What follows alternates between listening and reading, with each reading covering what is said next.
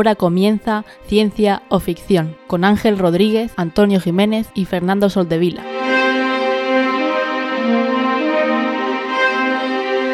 Bienvenidos a Ciencia o Ficción, un programa sobre la ciencia y la tecnología que encontramos en libros, series, películas y básicamente cualquier plataforma. Yo soy Ángel y hoy están conmigo Antonio y Fernando. ¿Qué tal, Antonio? ¿Cómo estás?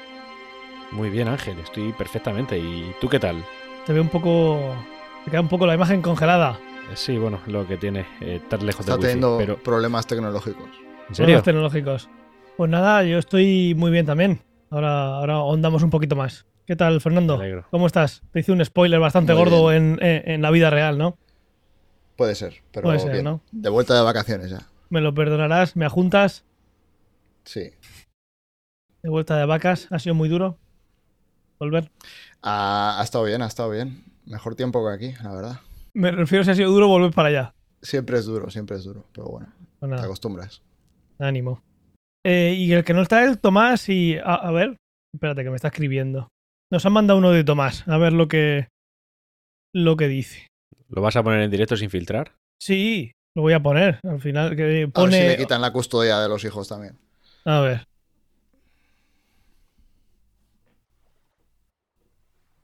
¿Qué se oye? ¿Se oye agua? Yo no escucho nada. Nada. Muy buenas, equipo. ¿Cómo, ¿Cómo estáis?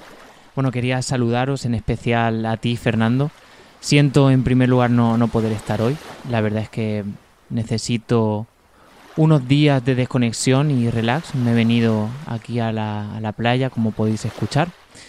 He decidido pasar unos días sin redes sociales, sin ningún tipo de contacto con, con nadie ni con nada. Mm, Lo, lo, lo, fundamental, ¿no? Pues de un par de llamadas a, a mi mujer para ver qué tal está mi hija y ella y mi padre, en cualquier caso, y poco, poco más. La verdad necesito desconectar. No sé cómo ha sido en París, pero aquí Fernando a- en España ha sido un locuro, un locuro, esa es la palabra. Hemos sido trending topic en Twitter, o sea, Team Puertas lo, ha petado en Twitter mm, durante dos semanas diarias, o sea, ha sido trending topic, un montón de menciones, comentarios, o sea, ha sido una pasada, una pasada el ánimo de la gente, los comentarios, el apoyo, ha sido brutal, brutal. Eh, me ha empezado a seguir un montón de gente, o sea, me- mis seguidores pues han, subido como, como la espuma, o sea, la verdad es que ha estado, estoy abrumado, o sea, no, no hay otra, no hay otra palabra. Es más, el otro día iba por el centro de Murcia y me paró un chico que de una manera pues un poco tímida y nerviosa pues me pidió si se podía sacar una foto conmigo. Yo accedí, la verdad es que es la primera vez que me pasa, o sea, me subió el ego bastante. O sea, mm, nos sacamos una foto y además, tío, me dijo que no habíamos caído en decir en el, en el episodio que los semáforos son puertas para los coches, los vehículos, los peatones, que son puertas. Y la verdad es que no, no habíamos caído en eso y tiene toda, toda la razón. Tiene una lógica aplastante. Así que, pues imagínate. Una pasada, una pasada todo. No, no, no tengo palabras, estoy abrumado con todo lo que nos está pasando. De hecho, creo que me voy a tatuar una puerta. Ya os contaré la siguiente vez que nos veamos, os enseñaré si al final lo he hecho o no, pero, pero bueno, estoy pensando en tatuarme una, una puerta.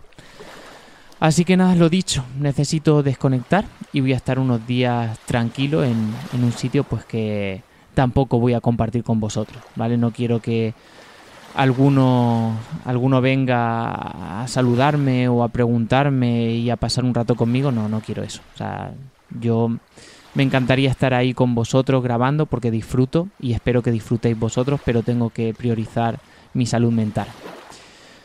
Así que os mando un abrazo, mis respetos al Team Ruedas, Ángel, Antonio, o sea, no pasa nada, pues mm, la audiencia ha hablado, no, no hay más que decir. No, no tengo mucho, mucho más que decir, no voy a hacer leña del árbol caído.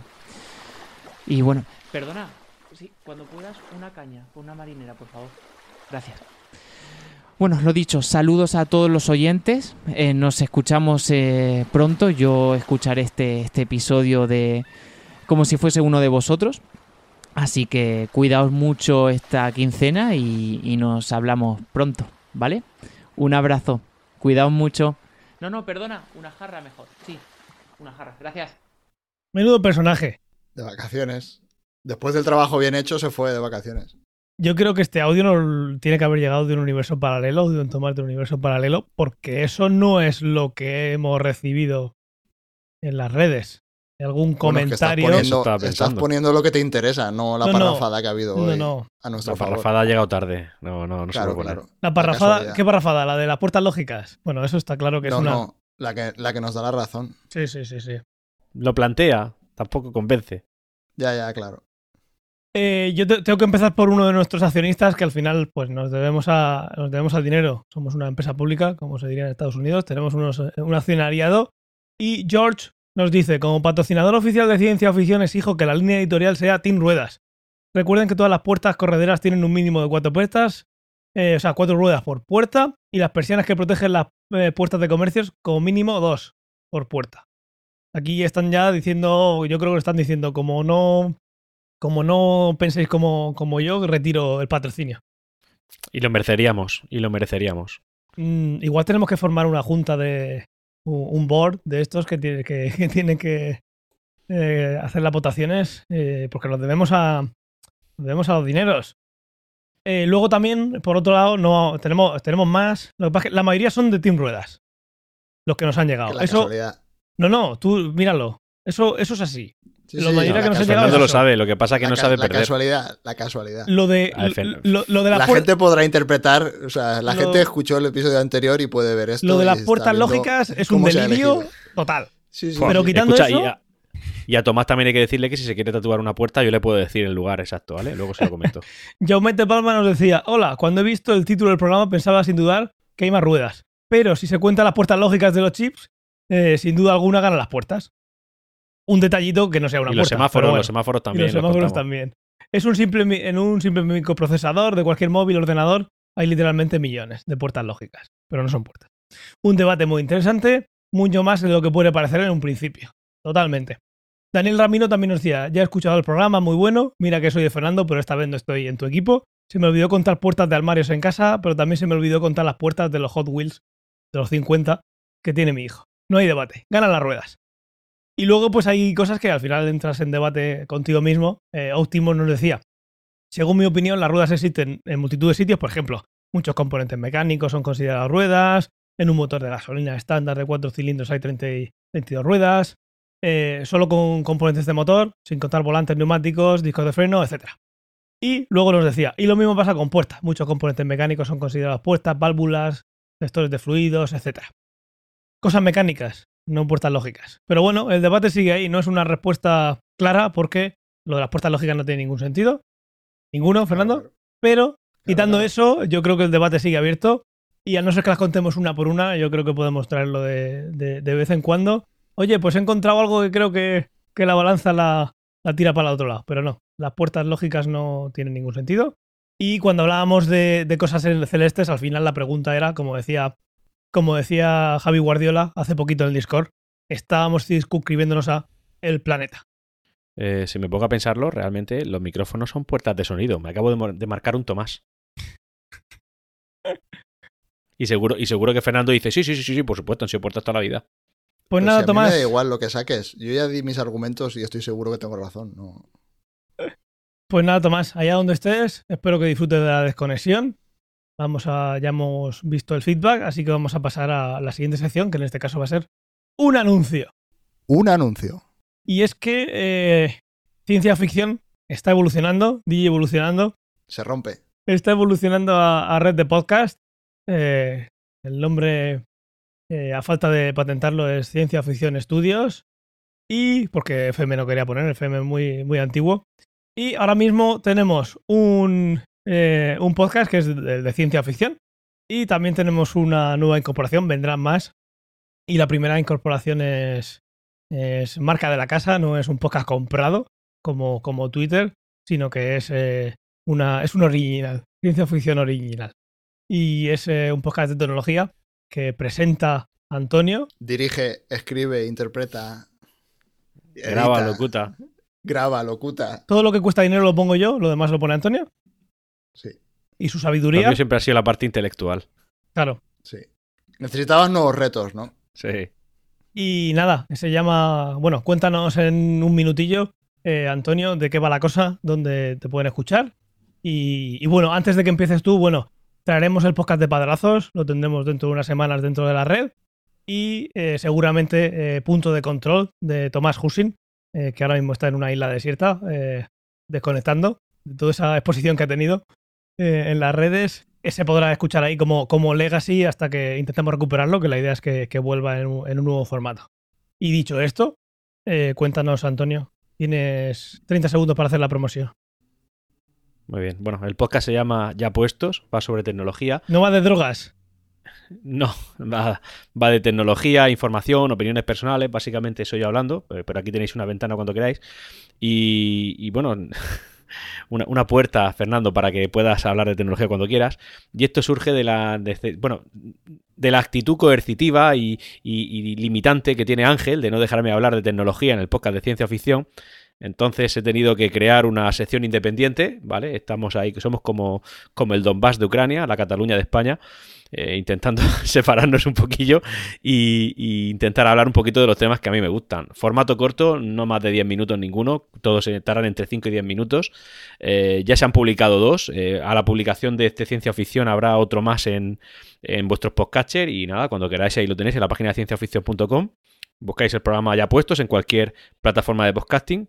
Y nada, yo creo que, puede ser, fácil de digerir y que os puede gustar a todos. Así que os animo a que os suscribáis. Muy bien. Y perdona, Antonio, por no dejarte hablar de algo que no sea ciencia ficción en un podcast de ciencia ficción. No te preocupes, uno, uno se monta un podcast rápido. no Claro, ya está, ya está. Si tú quieres hablar de mecánica de bicicletas, pues eso es otro sitio. Pues esto igual. Prepara otro feed. Sí, lo, lo que quieras, creo que no tengo límite por lo que estoy pagando al año. Pues muy bien. En principio tendremos cuatro. No creo que de cuatro pasemos rápidamente a más, pero cuatro sí que sí que tendremos y con mucha ilusión de que pueda venir alguno más y que al final, si hay temáticas diferentes, que cada una tenga su espacio y que no vengamos aquí a, a- a estar todo el rato haciendo topics. Yo, yo quería animaros a vosotros, al equipo de ciencia ficción, a que cuando queráis hablar de cualquier tema de esto, pues aquí tenéis el micrófono, por supuesto.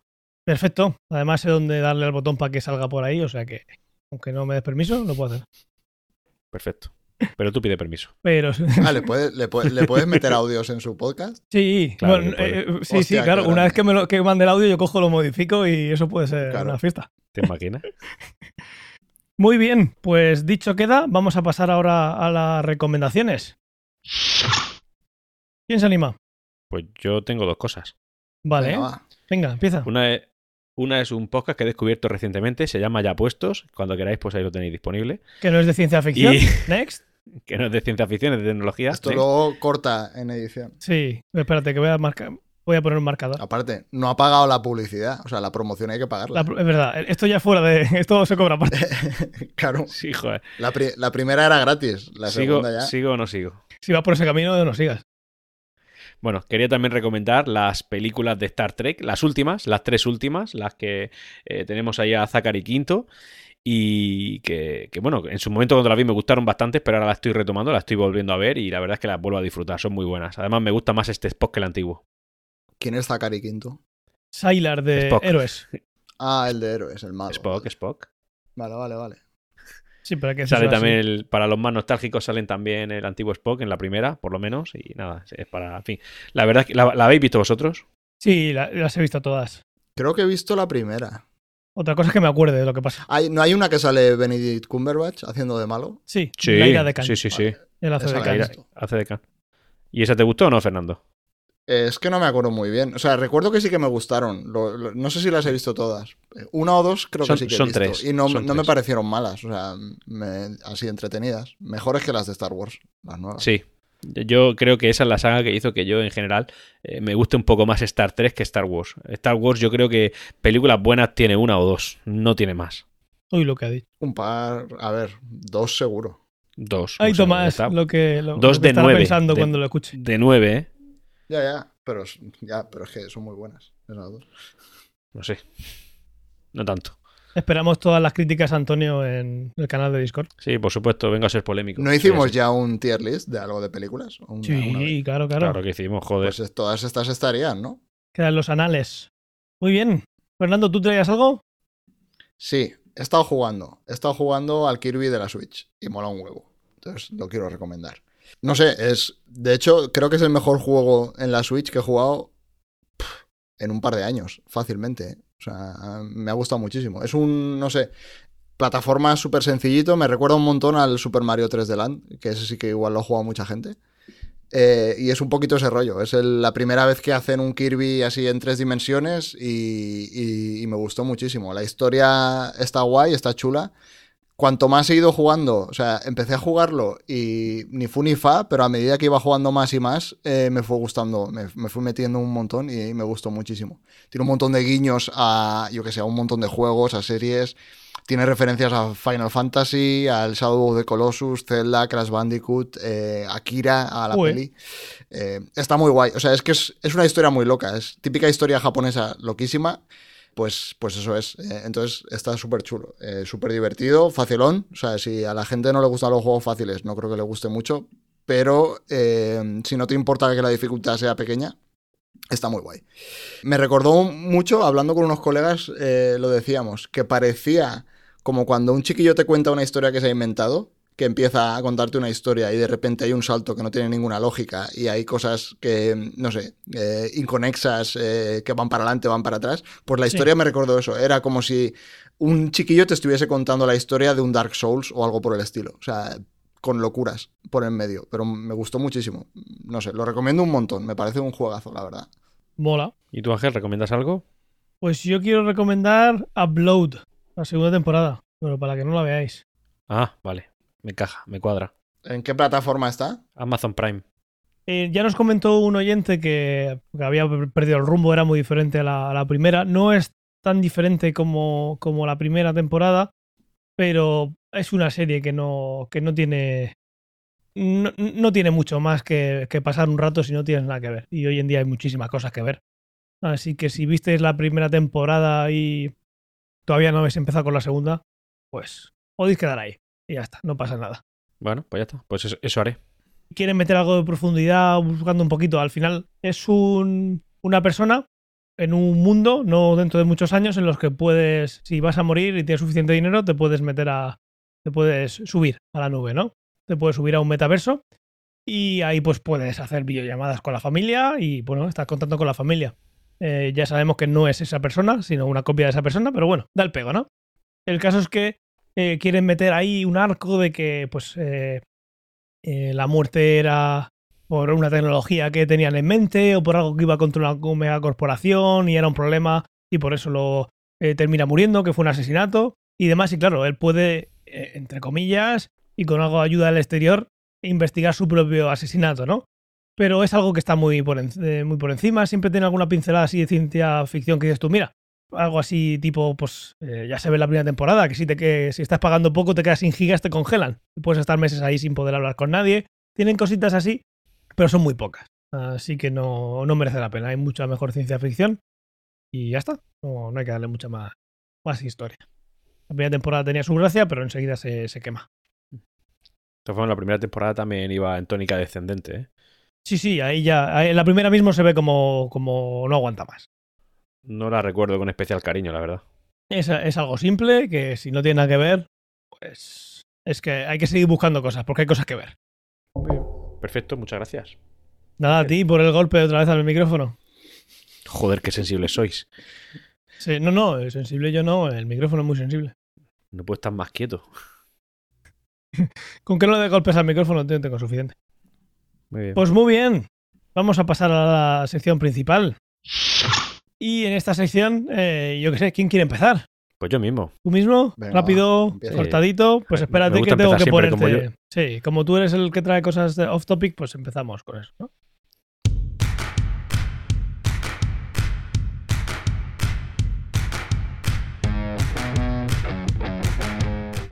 Pues yo voy a traer una noticia que yo, en fin, un, nuevo invento que se ha hecho, que no viene a acercarnos, que, que lo que viene a hacer es acercarnos la ciencia ficción que vemos en cines, series, películas y, Básicamente cualquier plataforma. Y básicamente a nuestra, a- sí, exactamente, a nuestra realidad. Y es que eh, se ha patentado un sistema que incluso parece que ya está tan desarrollado que incluso en el año 2023 posiblemente esté a la venta, por el cual, bueno, muchas veces hemos visto en películas de ciencia ficción máquinas que te hacen la comida, o la hidratan, o la construyen, o la deconstruyen, o, metes una pizza pequeña y la hace grande, o metes unos sobrecitos y te saca una comida completa, o simplemente un robot que te cocina, ¿no? Eso lo hemos visto en, en muchas series. Seguro que vosotros podéis poner una gran cantidad de ejemplos sobre, sobre este asunto. La cosa es que sin haber llegado a ese punto, ya hemos llegado a una máquina que hace algo parecido, pero en este caso lo hace con líquidos, ¿vale?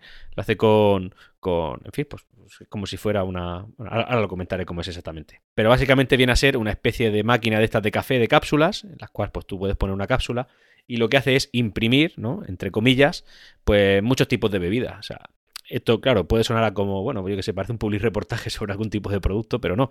La curiosidad es que eh, solamente tiene un cartucho que tiene diferentes elementos, no son muchos, básicamente sobre todo lo que tiene son saborizantes, pero que básicamente eh, a través de eso lo que hace es cosas como, por ejemplo, puede hacer un zumo, un café, un té, un vino, una bebida combinada, tipo o sea, alcohol con tal, y o sea, hace cosas tan dispares como esas, y eso es lo que llama la, la- la atención. Los propios creadores dicen, aunque no sé si esto puede ser parte de la campaña de marketing porque quieren empezar a venderlo, que básicamente es eh, que, que hacen creaciones a nivel molecular, que a- molécula por molécula la máquina es la que va eh, construyendo esa, esa bebida. Básicamente tiene un, un único estuche, ¿no? Que tú se lo enchufas y lo que tiene dentro son saborizantes, azúcar y alcohol, poco más, no tiene mucho más que eso. Uh, alcohol, haber empezado por ahí. Claro, es que si te va a hacer un vino, te va a hacer un combinado, alcohol tiene que llevar. ¿Pero te hace un vino o te hace. o te hace. Construye un vino. Un, tinto de verano. O sea, es que no. me- no lo- mi pregunta es: ¿hace el vino o hace cosas con vino? Quiero decir, ¿hace tinto de verano o hace No, sangría? no, no, no. No, no, no, no. O sea, según, según la noticia que yo estaba leyendo, y además lo he estado mirando un poquito porque me ha llamado mucho la atención. Según el departamento de marketing. con las mezclas que hace, consigue una bebida con el mismo sabor, misma textura y mismas propiedades que el vino. Ya, ¿pero qué vino? ¿El Don Simón? O sea, el. Yo qué sé, perdón, tío, hombre, que de no mucha calidad no va a ser, entiendo. Mesón histórico. Uno reposado con cinco El años, pues seguro que no. histórico es el casón histórico, sí. O sea, un, un tempranillo casa, no te de- va a casa hacer, de la ermita, que ese por Murcia se Hombre, mucho. es que si no me hace un buen vino, Bueno, si quieres un buen vino, cómprate un buen vino, pero esto eh, lo que te hace es ahorrar mucho espacio también. Básicamente, en teoría, bueno, el modelo de negocio lo explicaban también en la página web, pero eso no lo voy a traer porque no es relevante. Lo que sí es relevante es que, bueno, como digo, los creadores dicen que es a, nivel eh, molecular. Yo esto creo que es más marketing que otra cosa, pero a mí lo que me llama la atención es que, porque el dispositivo este no es más grande que una cafetera como la que podemos tener en casa, o sea, realmente es pequeña. Entonces, a mí lo que me llama la atención es la minia- miniaturización de esta tecnología. Y, y si con un solo cartucho eres capaz de conseguir eh, bebidas tan dispares como, yo que sé, como un zumo o un vino o incluso un combinado sin tener que combinarlo tú, es decir, te sale ya combinado, pues oye, esto desde luego es un paso. Quién sabe si más adelante y a no mucho tardar esto se puede aplicar a sólidos. Que cojas 3-4 ingredientes que sean los que, porque claro, en la bebida entiendo que es más fácil porque el 90% de casi todas las bebidas es simplemente agua, ¿vale? Todo lo demás son ya pues combinaciones de otros elementos. En la comida es mucho más complejo, pero bueno, este es un primer paso. En el cartucho ese no, no tiene muchas cosas como veis por dentro. O sea, básicamente todo es agua y luego aparte pues las mezclas que tenga que hacer eh, para poder conseguir las propiedades de diferentes bebidas. Pero si esto ya es el primer paso para algo mejor, pues oye, bienvenido sea. Y esto básicamente se pondrá incluso a la venta en el año 2023, o sea que está tremendamente avanzado. ¿Se puede reciclar las cápsulas? No sé, luego llamo a la empresa y le pregunto. no tiene pinta. 800 pavos. Sí, vale unos 800 pavos, es el precio al que va a salir. El café con cápsulas se está yendo a pique por eso. Sea, si estos llegan ahora Sí. con una idea revolucionaria de, de hacer cosas con cápsulas, eh, ¿Se está yendo a pique por las cápsulas? eh, cada vez se consumen menos cápsulas. Está habiendo polémica Sí, ¿por qué? el tema de por los materiales de la cápsula, son plásticos. Ah. Plásticos, Es que yo no, no, no bebo café, o sea, no tengo ni idea. ¿Tomas café? No tomo café, Habrá mucha gente que estará pensando ahora, ¿y cómo vive este señor? pues con sueño. Eh, Con sueño. Con cocaína. con cocaína. No, que pensaba que las cápsulas eran como de aluminio o algo así. Sí, o sea, aluminio y algunos son aluminio reciclado, pero bueno, es como el plástico. El plástico no es bueno ni malo. Lo que es malo es que termine tirado en medio de un huerto. Ya. Ya. Pues igual. Al final se- se- se- no, se, no se recicle como debería y entonces al final es otro problema. No hace mucho tuve, lo que pasa que es verdad que te empeora la experiencia, una, una, una cápsula, la venden por cualquier página de internet, la más habitual, ¿no? Por ejemplo, AliExpress, ¿por qué no decirlo? Son unas cápsulas que tienen la forma de Comercio de cercanía. café. Otra promo. No, no, no, pero coño, esto es útil y yo creo que ayuda al tema del medio ambiente para quien esté preocupado por el tema, que creo que somos todos. Em, son unas cápsulas que tú la abres y le echas el café dentro, la cierras y tiene exactamente la misma forma que la cápsula de tu máquina. La metes en la máquina y te hace el café. No sale igual de bueno, pero bueno, no estás tirando cápsulas continuamente porque eso es reciclable, lo hable. Pero no te renta limpia. más tener una cafetera buena, entonces ya está. Mm, No sé qué decirte, porque la cafetera buena ella tienes que estar preparándote el café por la mañana, lo otro es directo, o sea, es más rápido. Yo tengo una súper automática que le echas el café por encima, hace mucho ruido, Claro, y- lo muele y, pues sale maravilloso. Claro. Sí, pero también valen un pico eso. 500 pavos. La más barata. Claro. Es que no sé cuánto valen las de Pero yo lo hago por el planeta. Vale, pues yo también, por eso me compro las cápsulas. Por eso tengo una moto eléctrica. Muy bien, Ángel, eres un máquina. Tú sí que eres un máquina y la máquina que nos ha traído es otra máquina y yo creo que nunca va a salir a la luz del... No se va a vender, pero bueno, ahí estaremos. Yo, eh, este puede ser un caso, Fernando, como el de la, el render de la lechuga. Me- No. Recuerda ese, pero también me recuerda, ¿tú te acuerdas? Una sacaron hace tiempo un Kickstarter o no sé qué historia que era un exprimidor de zumo. ¿Te acuerdas de aquello? ¿Qué le pasaba? Refrescame la memoria. No sé, es que no me acuerdo del todo, por eso te preguntaba. Porque básicamente reinventaban lo que era una máquina de hacer zumo. O sea, no tenía mucho, no tenía mucho sentido. Era el típico invento de Silicon Valley No tiene nada que, que, reinventan la rueda. Las fotos se parecían a estas, eh, a las que tiene el cachivache este. Y venía todo como en una bolsa de plástico y tal, entonces, no sé, era un poco chungo. No, no sé, no me acuerdo ni cómo se Pero- llamaba. Pero eh, con todo mi respeto, el ejemplo no creo que tenga nada que ver. Esto no es una reinvención, esto es crear algo que no existe y además que es muy novedoso porque es que A ver, esto es cosas tan muy dispares. del siglo XXI. O sea, pones el agua y los polvitos y ya está. Mira, un tank, me, tiro a la piscina. la publicidad. Este es el paso previo para que conquistemos el universo. Porque a partir de aquí, a, a partir de aquí Madre ya puede mía. alimentar a la tripulación, ya puede alimentarlos, porque, coño, haces bebidas calóricas, oye, pues ya está, pues ahí lo tienes. la con una botella de agua también lo puedes alimentar, ¿eh? No, solamente con agua te puedes morir. Si esto Sí, coge y te mete ahí se- pues, azúcares, ahogamiento. hidratos, lo que necesites, pues oye, quién sabe. Sí, es un, es un tank. Bueno, seguiremos informando, apúntatelo por aquí. Es que podemos ponernos un, un aviso en 2023. Sí, yo, yo, yo me pongo la alarma. no preocupes. vosotros. A mí me da igual, yo no bebo café. Pero aparte es como muy atrevido, ¿no? O sea, te dice, te hago un vinito, pero claro, ¿qué vinito te hacen? Esa pregunta sí que no tienen respuesta para ello. Un Rioja. Si no eres muy purista de los vinos, a lo mejor hasta está bueno. Bueno, no sé, no sé. Te acabas Eso, de gastar 800 pavos en una máquina para hacer vinos. Algo de purista Claro. tienes que tener. No, porque te hace más cosas. Te hace café, ya está. Ya con eso tenemos la. Mira, con tus 500 euros de tu cafetera ya tenemos pagada casi toda esta. Y además me hace vino. Ya está, merece la pena. Tengo café y un tank. Pero aparte, ¿tiene cafeína, por ejemplo? ¿O simplemente va a imitar el sabor del café? Porque si solo imita el sabor del café, no te vale para nada. El café te lo tomas para despertarte, ¿no? A lo mejor ese cartucho tiene elementos como cafeína. Es que podría ser. ¿Entiendes? Eh, eh, Ahí está la tecnología. ¿Pero eso lo dicen ellos o ya lo estás imaginando tú que podría existir? Bueno, es, a ver, eh, si esto fuera un proyecto de lo vamos a lanzar en, 2020 en 2046, yo esto Sí. ni lo digo aquí, porque bueno, de aquí a 2046 pasan mil cosas. La novedad es que esto es inminente, es decir, dicen que es para el 2023. Ponle que se retrasa a 2025. Sigue siendo, no sé, sigue siendo una, una, una tecnología que yo creo que es novedosa, por eso la traigo aquí a un podcast de este, de esta, de este calado. Estoy viendo la web, ya veremos. Ya veremos. Eh, yo tengo ya el aviso. Me saltaré y diré, ¿qué, qué- qué mierda es esto? Despedido. You are fired. Sí, sí que pone cafeína, por lo visto. Claro. Eh, ya va gustando, eh. Ya, ya va- pero ya, si no o bebe sea, café. no me- esta mierda Pero no me la que no hay café, que esto no te hace pero bueno. café, que, que tú bebes, ¿qué bebes? Eh, tu agua. Yo suelo beber agua. ¿Ves? Pues te hace agua. ¿Sabes qué pasa? Que abro el grifo y sale agua. Entonces no, no Pero acabo de también lo ver lo de pagar 800 pavos. Muy bien, pues aquí queda este publi reportaje. Luego veremos. No, eh, no he dicho ni la marca, no, no, no es public reportaje, ¿eh? No, obviamente no, nos- no os vamos a dejar la marca en las notas del episodio. Si acaso os dejaremos una captura y emborronaremos el, el logo para Sí. que luego no podáis buscarlo Que en no Google imágenes similares. Claro. Eh, ¿Qué viene a cubrir esto? Pues esto viene a cubrir las necesidades de viajes espaciales, como dice, como dice Fernando, eh, o sea, Antonio. Yo creo que si lo contratan en marketing a, a- a Antonio, esta cafetera estará en el mercado el mes que viene. Sí, menudo O sea, triple. Porque ya lo vendes como que, tío. la- que, lo eh, No es que está en la estación espacial, directamente. Es una, es una cocina en tu casa. Entonces, si te parece bien, eh, Fernando, lo voy a hilar con el, con el audio, o sea, con el audio, con la sección que tenía yo, ¿vale? Vale. Y yo voy a hacerla de, eh, de viajes espaciales en los que sin esta cafetera no podremos llegar a ningún lado, pero ya la vamos a tener. Digo cafetera por, por- porque ve- veáis la forma, pero obviamente va mucho más allá. Es una máquina llena de ilusiones, llena de esperanzas, llena de sabores. Y en cualquier nave espacial que tengáis pensado compraros, eh, tiene que ir una. Tiene que ir una. De momento, como es algo nuevo, va a ser un extra, pero pronto esto vendrá de serie. Y lo que quiero contaros yo es lo que algunas mentes pensantes se imaginan de cómo vamos a viajar eh, entre las estrellas en, el futuro. El futuro que vosotros os planteéis. No estamos hablando de 2023, en el que sí que tendremos algo que es realmente futurista, eh, como, la, como esto que acabamos de hablar, sino, yo qué sé, dentro de mil años, quién sabe, lo que sea. Eh, por poner un poco de contexto, hay que tener en cuenta que la Voyager 2 tardó 40 años en salirse, de una de las eh, métricas que podemos usar para considerar que hemos salido del sistema solar, que es la, heliosfera.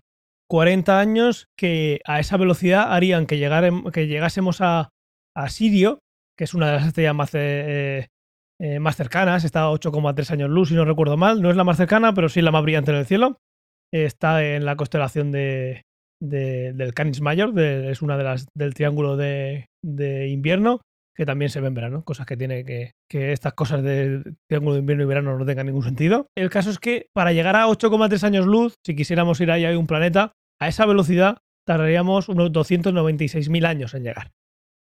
Esas son las velocidades que manejamos ahora. Nos parecen muy halagüeñas y nos hacen pensar más eh, no comprar una máquina de cápsulas para hacer que el planeta no se vaya a la mierda porque no vamos a ir a otro sitio. Y Marte tampoco parece muy, muy bonito.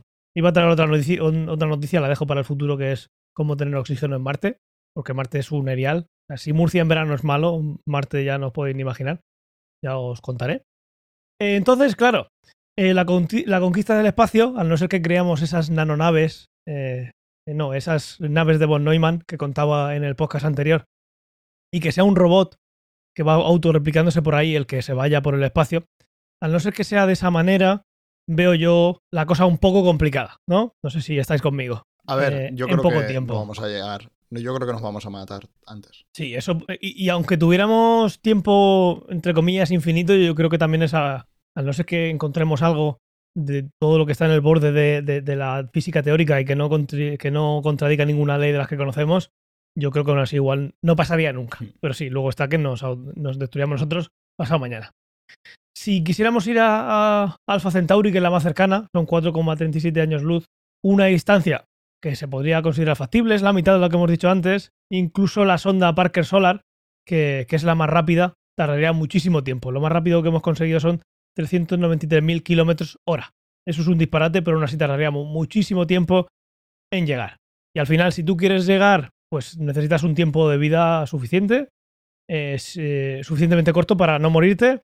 Y si quieres empezar a tener eh, bebés y que esos bebés crezcan y demás, pues la cosa se complica. Pero bueno, si estamos hablando del orden de cientos de años, pues ya, ya, ya es algo que se podría que se podría plantear, no miles de años. Eh, para contar un poquito una de las ideas, eh, Carl Sagan propuso las velas de luz, ¿no? Las light sails, que es un poco parecido a las nanonaves que hemos hablado alguna vez, que ahora volveré a, a nombrar, pero esto es una nave que lo que tiene es una vela gigante que, a la que tú puedes lanzar luz y, directamente por luz puedes empujar la vela. ¿Eso podría hacer que llegásemos a algún sitio? Pues bueno, es una idea que parece factible, pero no, no es fácil de llevar a cabo. Eh, en 2019, una, una compañía, eh, que es la Planetary Society, eh, logró orbitar un pequeño satélite alrededor de la Tierra con una vela de 5,6 metros, impulsada por luz solar. Utilizando el impulso de, de la luz, golpeando la vela, lo que hacemos es eh, algo que parece de ciencia ficción, pero tú con luz, tú cuando, cuando enciendes una linterna y le das a- apuntas a la pared, estás empujando a la pared, literalmente. Es in- insignificante a esa escala, pero bueno, estas cosas se pueden, se pueden escalar. Si tuviéramos una vela muy muy grande y tuviéramos pues muchísimos láseres apuntando desde la Tierra, podríamos conseguir llegar a algún sitio. Parece complicado. Parece complicado porque tienen que ser naves enormes, las velas enormes. Eh, hay empresas como la Isail 2 que lo están intentando, pero de momento no. Esto no parece que va a llegar a ningún sitio. Lo que sí que parece que fuera a llegar a algún sitio, literalmente, y no lo digo de, no pun intended, ¿no? Dicen en inglés, sería que la vela fuera muy pequeña. Si una vela es muy pequeña, estamos hablando de las nanovenas de, que propuso Stephen Hawking, y ahí sí que podrías hacer que esa vela llegase en poquito tiempo, pero claro, esto no es un viaje, ¿no? Esto está mandando algo para que te mande información o simplemente por explorar. Si lo hiciéramos de esa manera, eh, con una nanovela, por recordar cosas que, que, contamos ya, eh, se han lanzado ya seis mini satélites de 3,5 centímetros de ancho y 4 gramos. Claro, ahí la cosa es que, con 4 gramos, ¿qué vas a hacer? Eh, al mm. ser una nave mucho más pequeña que lo que sería una nave que pudiera impulsar por luz, pues una nave más grande, o sea, una vela, se podrían conseguir velocidades de 60.000 kilómetros por segundo. Esto ya es un 20% de la velocidad de la luz. Esto ya poca broma.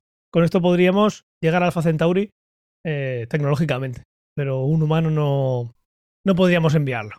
Estaríamos hablando de que a un 20% de la velocidad de la luz, pues eh, aquí tienes que contar ya efectos relativistas. Podrías llegar en un tiempo bastante aceptable a Alpha Centauri, ¿vale? Pero eso, una nanovela de 4 gramos. Claro, aquí ya empieza la ciencia ficción a la bestia y es usar fusión nuclear y antimateria. Podríamos hacer motores basados en fusión nuclear y eso no es tanta ciencia ficción. Y se han hecho algún un diseño, hay uno que se llama Project Daedalus, que eh, teniendo unos cuantos eh, motores basados en fusión nuclear, se calcula que podríamos llegar en unos 50 años a una estrella como la estrella de Barnard, que es una también de las más cercanas. O sea que igual en 40 y algún años te plantas en, en Alpha Centauri.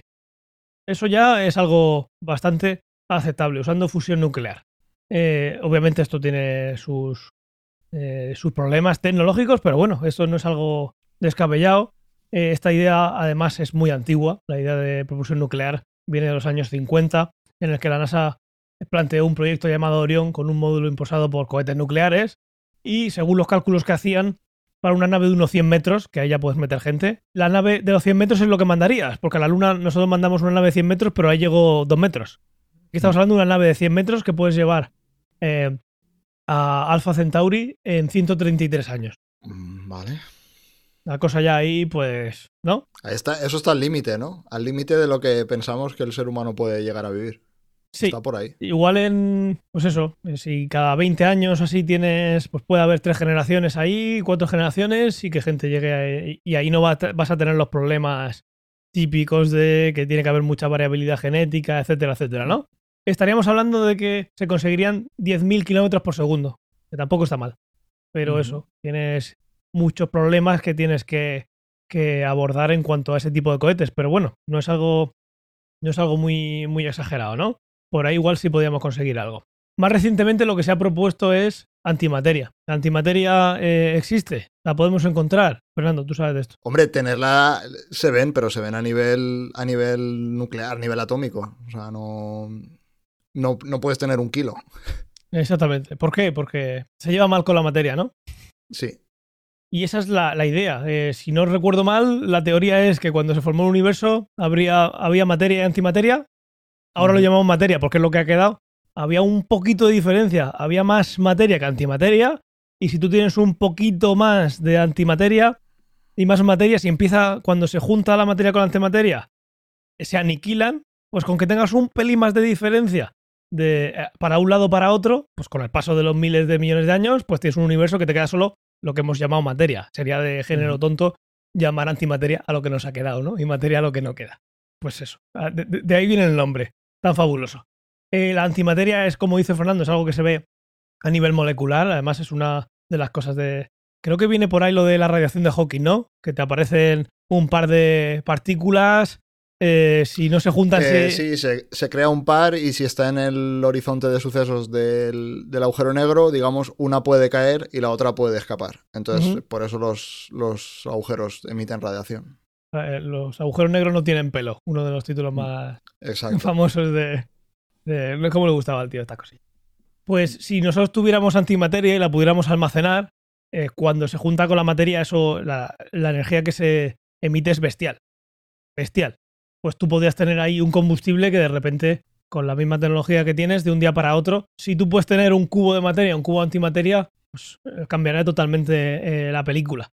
Otra cosa es que un humano pueda aguantar la aceleración, que eso es otra. Si vas acelerando poquito a poco para no desintegrar a una persona, eh, pues eso va a llevar un tiempo y, y son, son años acelerando. son años acelerando. O sea que eso no te lo vas Y a luego quitar. ¿no? frenando. y luego frenando. No puedes, no puedes ir instantáneamente de un punto a otro sin reventar todo lo que hay dentro de una nave. Y luego tienes los materiales, luego las aceleraciones. No sería tan simple, pero bueno, sería una revolución. Eh, pero hoy en día, tener un cubo de antimateria, pues no. Esto en Futurama sí que lo tienes, ¿no? Sí, no es, es- no es antimateria, es materia oscura, creo. Materia oscura, La mierda de mordisquitos. La de mordisquitos Creo que es es, eso, materia, ¿no? os- creo que es materia oscura, si no recuerdo mal. sí. Ah, que por cierto, el, el CERN va a volver a abrir después de unas mejoras que aprovecharon Sí, la no, pandemia. creo, creo que ya ha abierto, ¿no? O bueno, vi un vídeo hace poco. Lo que se iba a centrar ahora creo que era justamente en, en materia oscura. Mm.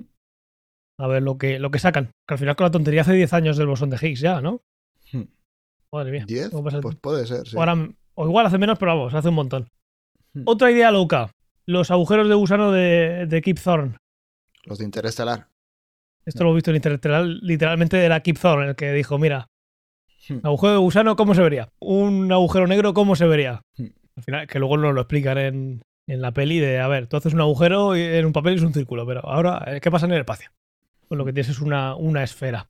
Un agujero de gusano es una de las ideas más utilizadas en la ciencia ficción, por ejemplo, Interestelar, para justificar cómo civilizaciones avanzadas pueden moverse por todo el universo. Puede ser un agujero de gusano en medio de, eh, del vacío, como pasa en Interestelar, o puede ser un agujero de gusano que conecta dos puertas, como en Stargate, o cualquier cosa entre medias que se, que se os ocurra.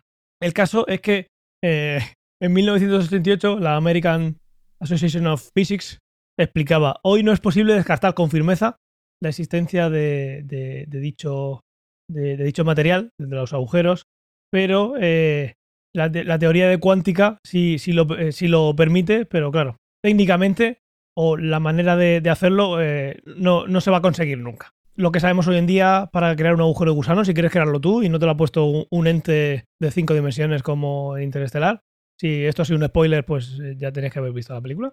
El caso es que eh, necesitas, energía, necesitas energía negativa y un montón de historias que ya se van a la parte de esto no es compatible con el universo que vemos.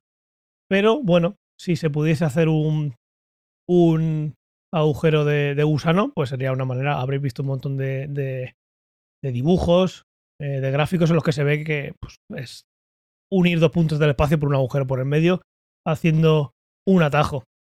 Thorne, que fue uno de los que los propuso, eh, luego en 2014 en el libro que sacó, eh, reconocía que no se había visto ningún objeto en el universo que pudiera llegar a convertirse en un agujero de gusano y que la probabilidad de que existiese el material necesario pues era muy pequeña. ¿Matemáticamente se puede hacer? Sí. ¿Es posible que veamos alguno? No. Y que encima esté cerca. Pues bueno, ahí, ahí se basa Interestelar, ¿no? Pero parece que la cosa, la evidencia es nula. Y aunque sigue siendo una posibilidad matemática, eh, se considera pues que no va a ser la, la manera. Si quieres viajar, no esperes encontrar un agujero de gusano al lado de tu, de tu planeta, que dé la casualidad de que lo puedas, de que lo puedas usar.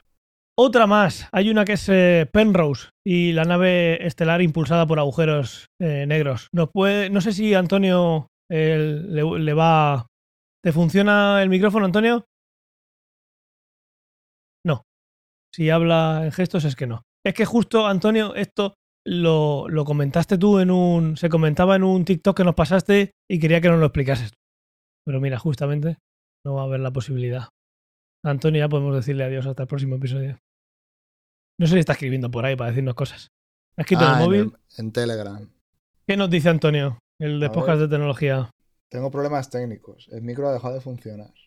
Vaya por Dios. Como he hecho mi sección, me voy saliendo. Ya te vas. Y me escuadras aquí. Pues, madre mía, tiene, tiene una poca vergüenza el tío. Pues nada, aquí está Antonio, su podcast de tecnología. Os animamos a que lo sigáis para más consejos tecnológicos. ok, pues sigo. Eh, Roger Penrose, eh, premio Nobel de Física, explicaba eh, el proceso Penrose, que, que el otro día nos mandaba un vídeo de... Lo recordarás, nos mandaba un TikTok de Javier Santaolalla en el que hablaba de la manera más económica, más barata de, de- de ganar velocidad, de viajar. Eh, y quería que Antonio nos contara de qué va esto, porque una vez que has visto el TikTok, obviamente lo tienes que entender. No y te me voy a hubiera gustado que engañar. nos lo explicase. No vi el TikTok. normal. El caso es que hablaba de un método que consiste básicamente en tener un agujero de- negro cerca y si tú cuando llegas cerca del horizonte de sucesos partes la nave en dos, una parte es absorbida y la otra, eh, por movida física, mutochas, que se diría ¿no? en física, eh, sale disparada. Por conservación de millones de cosas, ganas un ganas muchísima velocidad. Y eso lo puedes usar de manera gratuita. Puedes echar todas las cosas que quieras a lo que puedes en masa, ¿no? A cambio de masa, tú me das velocidad. Y eso consigue, eh, pues de una manera bastante económica, porque no dependes de un. No dependes de. de un combustible, no dependes de antimateria, no dependes de, de, de algo que tengas en. Lo que tienes que tener es, pues, X kilos en una parte del, cohete que no vayas a usar. Simplemente para tolerar un agujero negro. Eh, con esto se podrían conseguir velocidades muy, muy grandes, tan grandes como la, masa que, lances ahí, por lo que tengo entendido. Lo que no está claro es si lo que quede de la nave podría resistir ese empuje. De nuevo, tú puedes tener antimateria y eso te puede dar un, un chute bestial. Ahora, haz tú una nave que lo aguante. Y luego aguanta eh, tú como ser humano ese, ese pedazo de chute. Pero bueno, ahí tienes algo que no necesitas un motor, solo tienes que tener un agujero cerca, eh, cerca de un agujero negro cerca de casa. Y estoy hablando de agujeros negros físicos, no empeces a agujero negro cerca de casa, de acordaros de algún sitio con luces, no, no, no. Estamos hablando de recordad, ciencia o ficción. ¿Vale? Eh, bueno, mm, requieres un agujero negro, ya que lo tienes ahí lo puedes aprovechar. Pero mucha casualidad tiene que ser. Como si tienes un agujero de gusano cerca. Entonces, pues, pues la cosa eh, yo creo que va por la, por la fusión y por este tipo de, de, motores más potentes, porque ya lo que nos queda serían motores de curvatura que hemos hablado bastantes veces en el, en el podcast. ¿Qué es un motor de curvatura? Es un motor totalmente ficticio en el que por alguna por algún motivo, ahora mismo vamos a llamarlo, lo ha creado un mago, ¿no? Eh, tú eres capaz de comprimir el espacio delante tuyo y expandirlo detrás de la nave.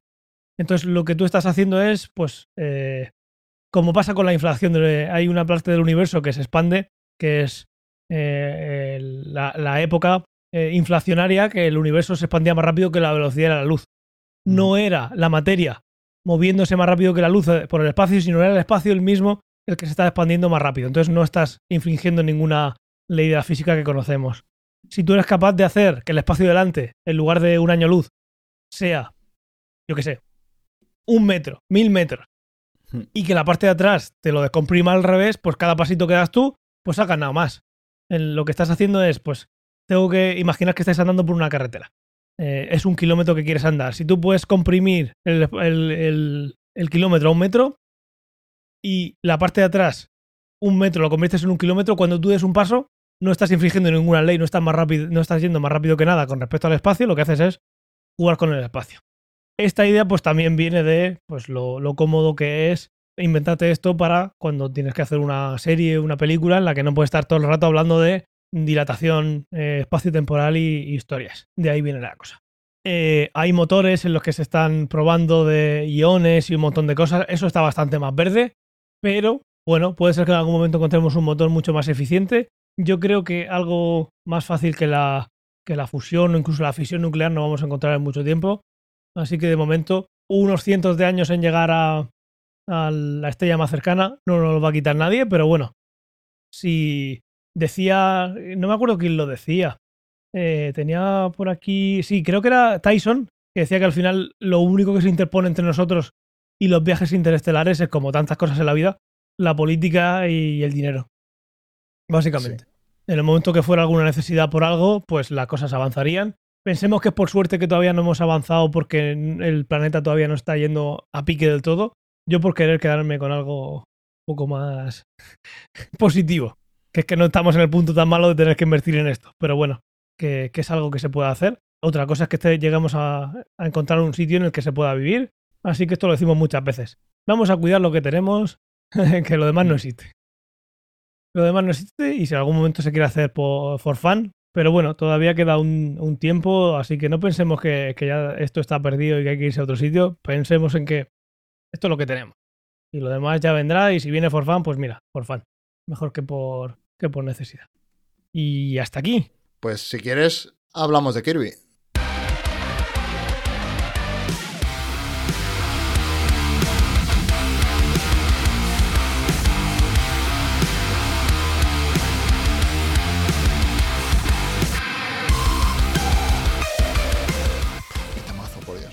No se ha Eh, visto, pero en el vídeo estaba moviendo la melena. Sí. Eh, bueno, pues como ya he dicho antes, he estado jugando estos días eh, al último juego de Kirby en la Switch. Y me di cuenta, claro, mientras iba jugando, me di, me di cuenta de que nunca habíamos hablado de Kirby ni en, ni en el podcast, ni en el blog, ni en... Vamos, no lo habíamos nombrado nunca. Una vez que dijiste, oye, tengo ganas de que salga el Kirby. Ah, puede ser, sí. Pero nunca habíamos hablado de la ciencia que podemos sacar de la saga de videojuegos de Kirby. Entonces, A ver. justo hoy quería hablar de eso. Por si hay algún despistado, que no creo, eh, Kirby es un personaje de Nintendo que empezó en la época de la Game Boy con Kirby's eh, Dream Land. No sé si has jugado. no Pues- recuerdo el nombre. Puede ser que sí, no me acuerdo el nombre, o lo más normal es, Es que el Kirby de la Game Boy, o sea, el primero que Pues salió. sí que habré jugado. Aunque sea De en hecho- esa consolita pequeña, la micro. Puede ¿Cómo ser. era? Una, la Dingo, Dingux o algo ser. así. Sí, algún Mm. emulador. Y de hecho, justo hoy que estamos grabando, 27 de abril, eh, Kirby cumple 30 años. O sea, Hombre. justo hoy es, es el aniversario del, del Kirby de Game Boy. Si lo llegas a ver, pongo sonido de, de, de cumpleaños. Sí. Fíjate. Eh, claro, Kirby's Dream Land, yo me acuerdo un montón de ese juego, o sea, le tengo muchísimo cariño porque es uno de los primeros juegos que yo tuve en la Game Boy, no sé si fue el primero o seguro uno de los primeros, y no estoy, no estoy 100% seguro, eh, pero es muy posible que fuese el primer juego que yo me pasé entero, o sea, porque salió hace 30 años, yo ahí tenía 4 años, eh, igual lo juego un poco más tarde, con 5 o 6 años, pero claro, es una época en la que tú empiezas a jugar, pero realmente no te pasas nunca los juegos. O sea, puedes jugar horas y horas y horas y horas y días y semanas y meses. De hecho, por ejemplo, yo el Super Mario, eh, el Super Mario de la NES, igual tardé años en conseguir pasármelo. Y este sí que lo recuerdo porque empecé a jugar y no tardé mucho y al final me lo conseguí pasar. O sea, era un juego facilillo. Eh, pero vamos, que le tengo muchísimo cariño. Claro, eh, lo que decía de Kirby, Kirby físicamente es, eh, es de color rosa. Por si hay alguien despistado, yo creo que no, que todo el mundo lo conocerá, pero bueno. Es de color rosa y mide 20 centímetros de alto, 20 centímetros de ancho y 20 centímetros de profundidad. Podéis No será una esfera. Eh, exactamente, es una esfera. Joder, es que soy es una esfera de 20 centímetros de diámetro. Soy buenísimo. Sí. Eh, bueno, en el primer juego no, era, no tenía color. en el primer juego era verde, porque era la Game Boy. Y de hecho en la caja era blanco, pero luego en los que fueron sacando a continuación ya tenía color y, y era rosa. Eh, claro, sus características principales son que puede ponerse, como digamos, en modo aspiradora, puede empezar a tragar aire eh, a lo bestia y se traga a sus enemigos. Eh, al tragarse sus enemigos puede adquirir sus habilidades y también puede escupirlos en forma de estrella como un proyectil para defenderse o atacar a- a otros enemigos. Mola. Entonces, le gusta un montón comer, le gusta un montón bailar. eh, cualquiera que haya jugado a uno de los videojuegos lo, lo sabe.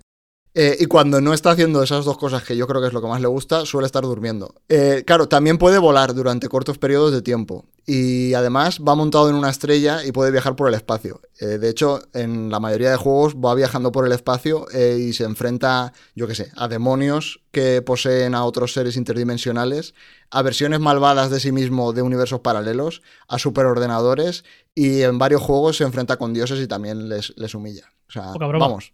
Kirby es, yo creo que es posiblemente el ser más poderoso que se ha creado nunca. O sea, ríete de Superman, ríete de ¿Más que cualquier Flash? otro. Más que Flash. O sea, yo creo que Kirby se tragaría a Flash.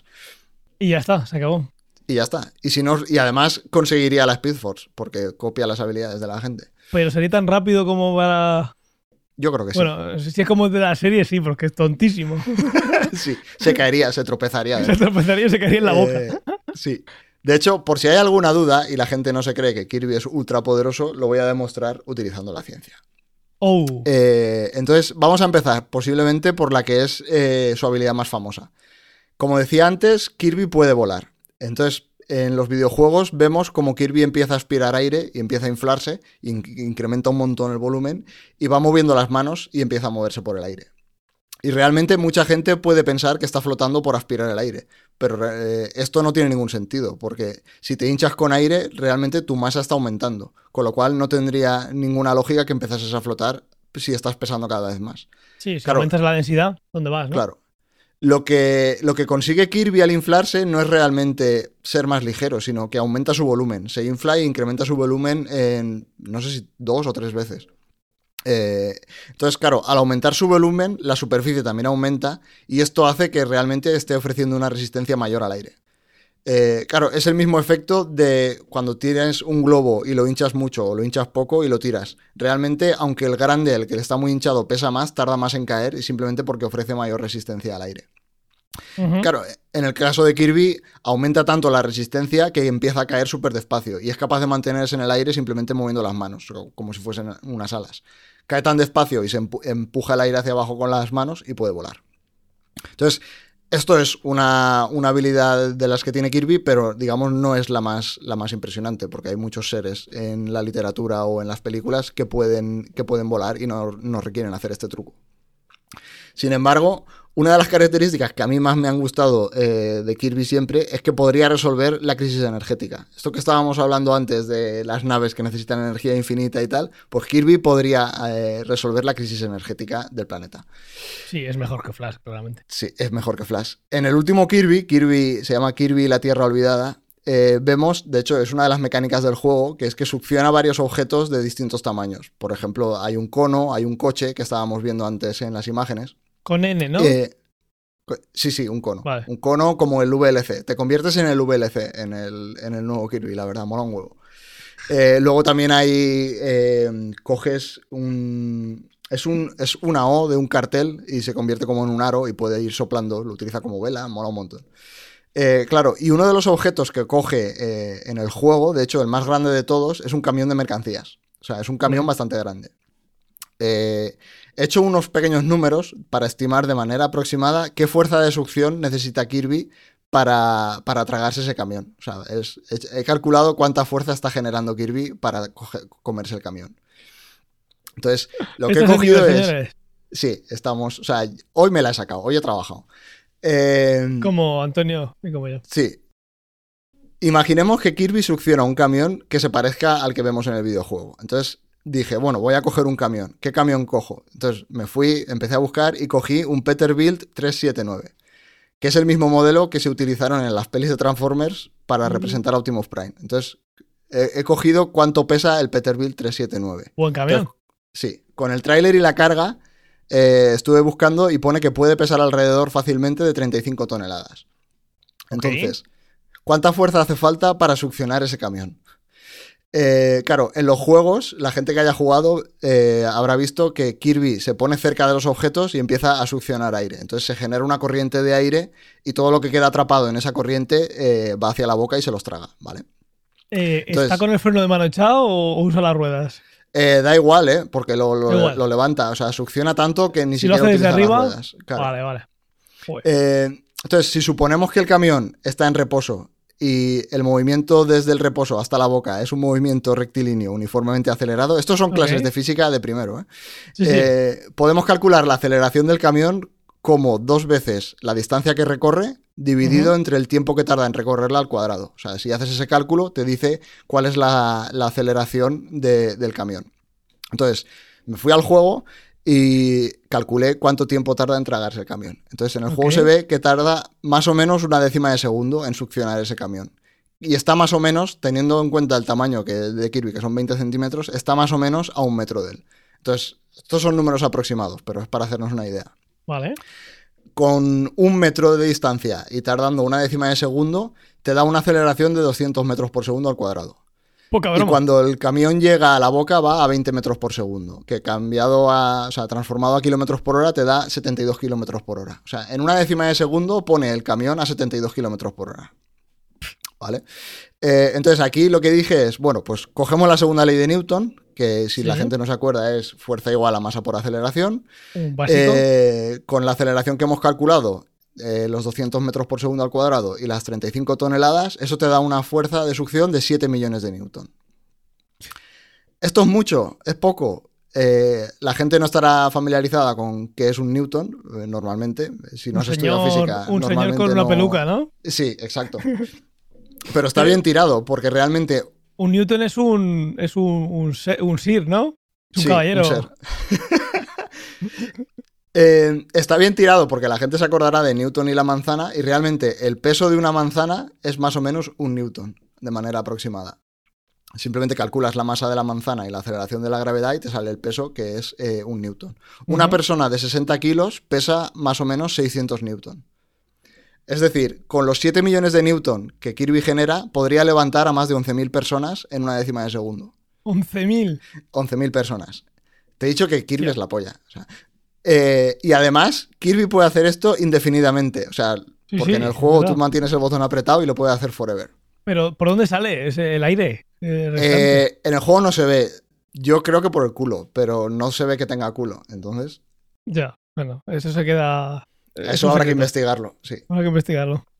Eh, claro, lo que decía es que Kirby puede hacerlo indefinidamente y con esto podríamos generar energía limpia y renovable de manera súper barata, ¿vale? Sí, es verdad. Claro, cuando el camión llega a la boca de Kirby, el camión va a 20 metros por segundo. Esto le da una energía cinética, si haces el cálculo con la masa del camión y la velocidad, eh, te sale una energía cinética de 7 millones de julios. Eso es un medio por la masa de velocidad al cuadrado, ¿no? Era. Exacto. Es decir, Kirby genera 7 millones de julios en una décima de segundo. Con lo cual, podría generar, si lo pasas no en una décima de segundo, sino eh, en- por segundo, Sí. eh, te salen 70 megawatts de, Hostia. de ener- de- de potencia. O lo que es lo mismo, Es como, el sol, ¿no? ses- 613 millones de kilovatios hora, si lo pasamos a, a la unidad que normalmente calculamos la energía de un hogar. Entonces, Ya. 613 millones de kilovatios por hora es un huevo. De hecho, hice el ¿A, a cálculo. 3 kilovatios hora de un domicilio? ¿Eso cuánto son? Claro, eso es lo que estuve mirando. Eh, estuve buscando y un hogar español promedio consume 3.000 kilovatios hora al año. Vale. Eh, entonces, si simplemente haces la división, te sale que Kirby podría suministrar energía limpia y renovable a más de 200 millones de hogares españoles.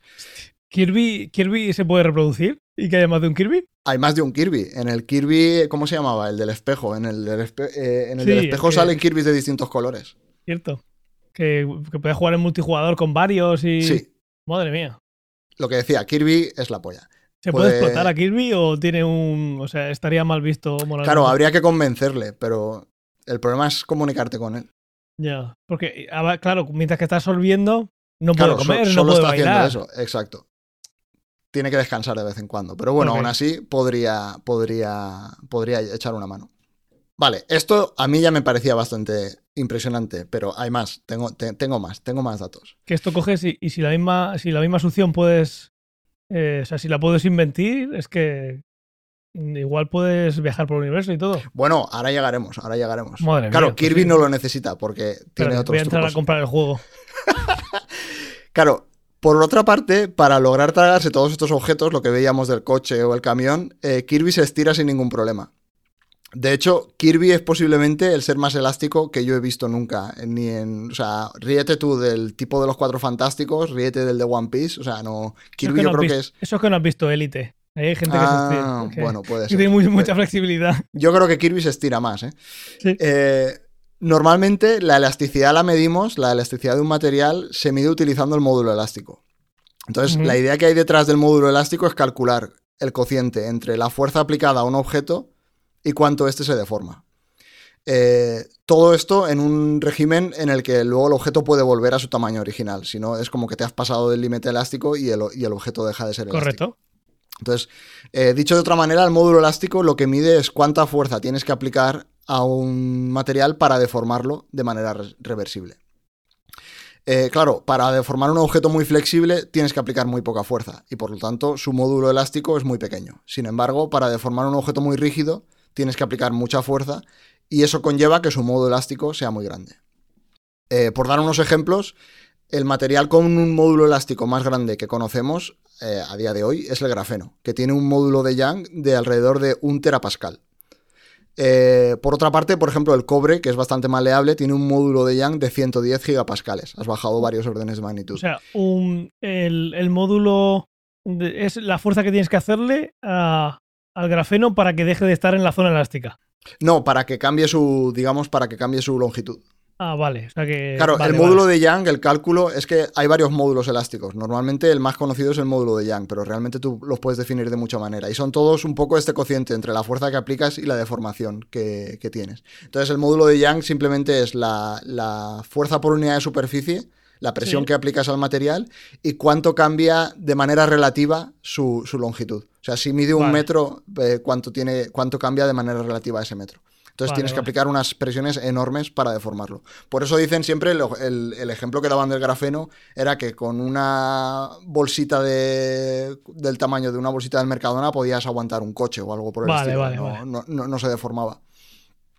Vale, El vale. cobre tiene un módulo de Young de 110 gigapascales y el caucho 0,1 gigapascales. Y el poliestireno, que es bastante flexible, 0,007 gigapascales. O sea, estás ah, hablando de ya 6 o 9 órdenes de magnitud de diferencia, por ejemplo.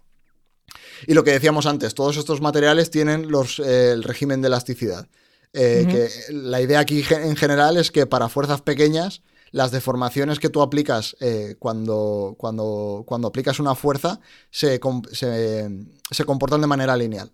Entonces, por ejemplo, si yo cuelgo una pesa de 100 gramos de una goma elástica, la goma se estira una longitud. Y si cuelgo una... una... El doble, pues es el exacto, doble, ¿no? pues se estira el doble, exacto. Hasta que llego al- a lo que comentaba antes, hasta el límite elástico, que entonces puede ser que poniendo el doble sea más del doble y luego llega un momento que deja de ser elástico y ya no vuelve a su longitud original.